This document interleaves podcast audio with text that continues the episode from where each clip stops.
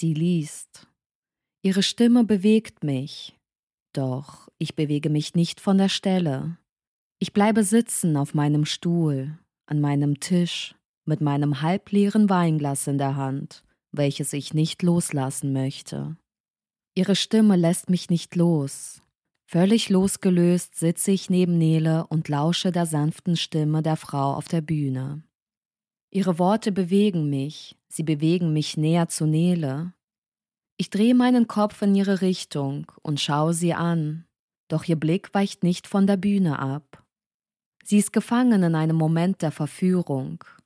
Wie gern wäre ich die Verführerin, überlege ich, und wende meinen Blick nicht von ihrem Profil ab, in der Hoffnung, sie aus ihrer visuellen Gefangenschaft zu befreien.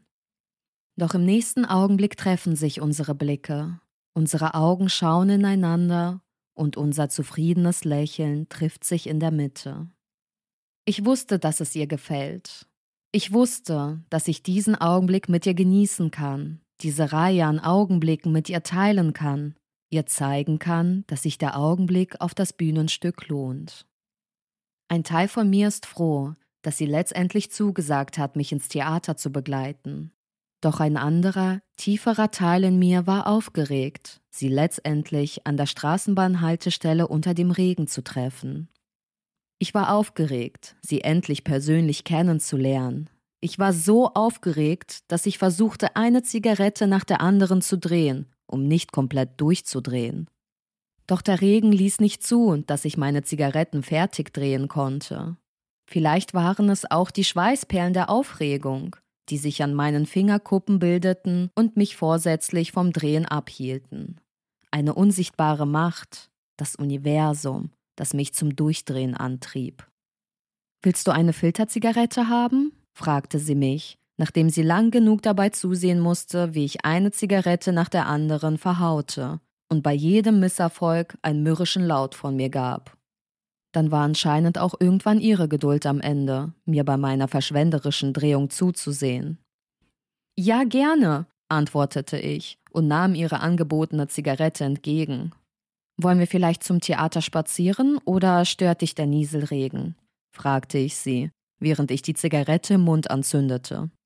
Nein, wir können gerne hinlaufen, wenn du den Weg kennst, antwortete sie und lächelte mich dabei an. Ich wollte zurücklächeln, doch mit einer Zigarette im Mund erwies sich dies schwieriger als gedacht. Und was dabei rauskam, war ein verkrampftes Zucken meiner Mundwinkel. Ich musste komplett verrückt ausgesehen haben. Vom Nieselregen im Gesicht klebende dunkle Haarspitzen, hektische Bewegungen verursacht durch die Nervosität und dann auch noch das Joker-Lächeln im Gesicht. Wenn du Lust hast, können wir auf dem Weg noch beim Späti vorbei und uns ein Wegbier holen und vielleicht noch eine Packung Filterzigaretten, dann muss ich dir nicht deine Zigaretten wegrauchen.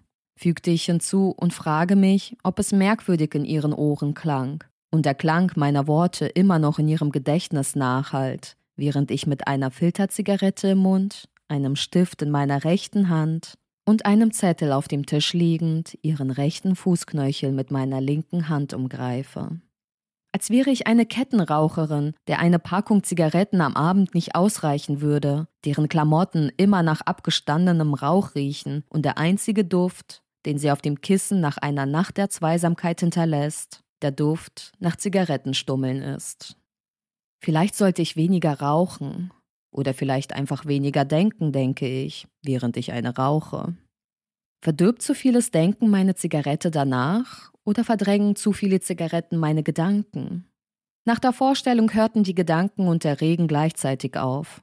Doch ich wollte nicht, dass der Abend aufhört, also schlug ich ihr vor, noch auf einen Absack in meine Stammbar zu gehen, in der wir uns das erste Mal sahen.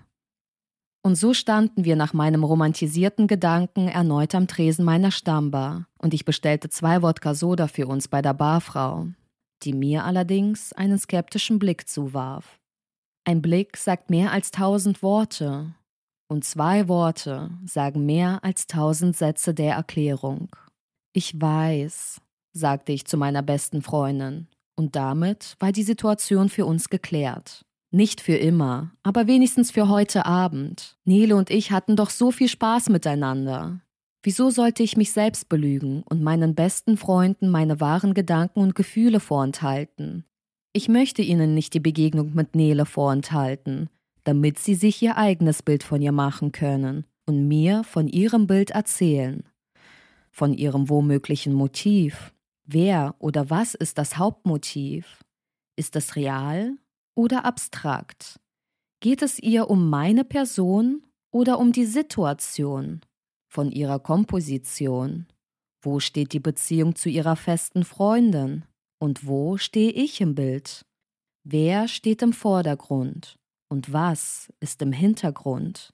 Werden die einzelnen Details zu ihrer eigenen Person in einem Gespräch eher hervorgehoben oder schluckt sie die kleinen Details über sich herunter? Von ihren Farben? Spielt sie mit Licht und Schatten? Oder sehe ich nur schwarz-weiß? Manchmal fällt es mir schwer, das von meinen Freunden gemachte Bild nachzumalen, die einzelnen Akzentuierungen nachzuvollziehen. Denn ich betrachte Nele aus einer anderen Perspektive als sie.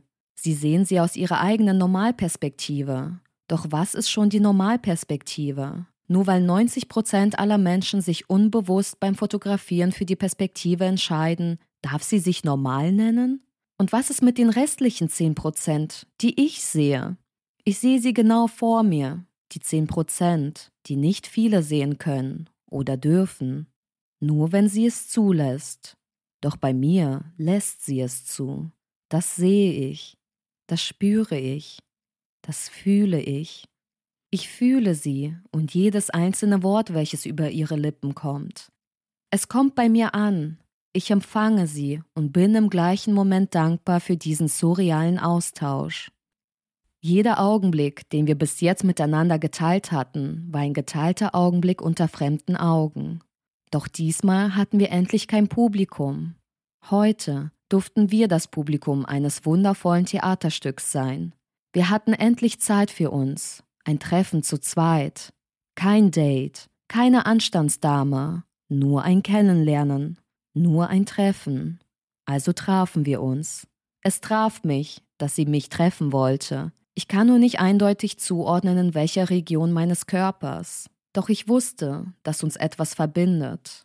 Etwas Tiefes, etwas Platonisches.